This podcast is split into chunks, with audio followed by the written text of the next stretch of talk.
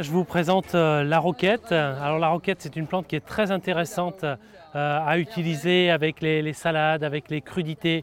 C'est une plante qui accompagne euh, avec bonheur aussi les, tomates, les concombres, avec les sandwichs.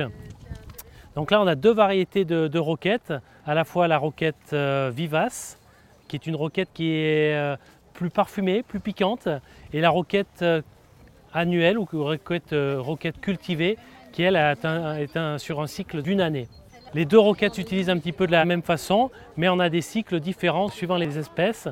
Donc euh, roquette sauvage, c'est la Diplotaxis tenuifolia, qui a une fleur jaune, qui monte à peu près à 60-80 cm de haut, et qu'on va tailler euh, régulièrement pour obliger la plante à s'étoffer, se ramifier éviter à la, plante de, monter en graines trop tôt. Là voici la roquette annuelle. Donc la roquette annuelle c'est une roquette qui pousse assez rapidement mais qui ne va vivre qu'une année.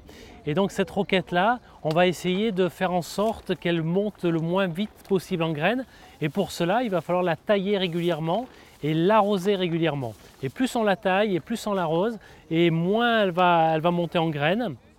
Et donc on profitera de, son feuillage le plus longtemps possible. Après, quand elle monte en graines, eh ben, on la laisse monter en graines et puis elle se ressème toute seule et elle redonne naissance à plein de petites roquettes. Alors les graines de roquettes euh, cultivées, hein, la roquette annuelle, sont intéressantes aussi parce que ce sont de petites graines euh, rondes de couleur euh, jaune-orangé et ces graines-là sont utilisées dans la cuisine comme les graines de moutarde. Les roquettes, ce sont des plantes que l'on arrose aussi régulièrement. Hein. Sinon, euh, si on ne les arrose pas, les feuillages deviennent un petit peu trop durs. Les feuilles prennent un petit peu d'amertume et on a quelque chose de moins agréable à, consommer.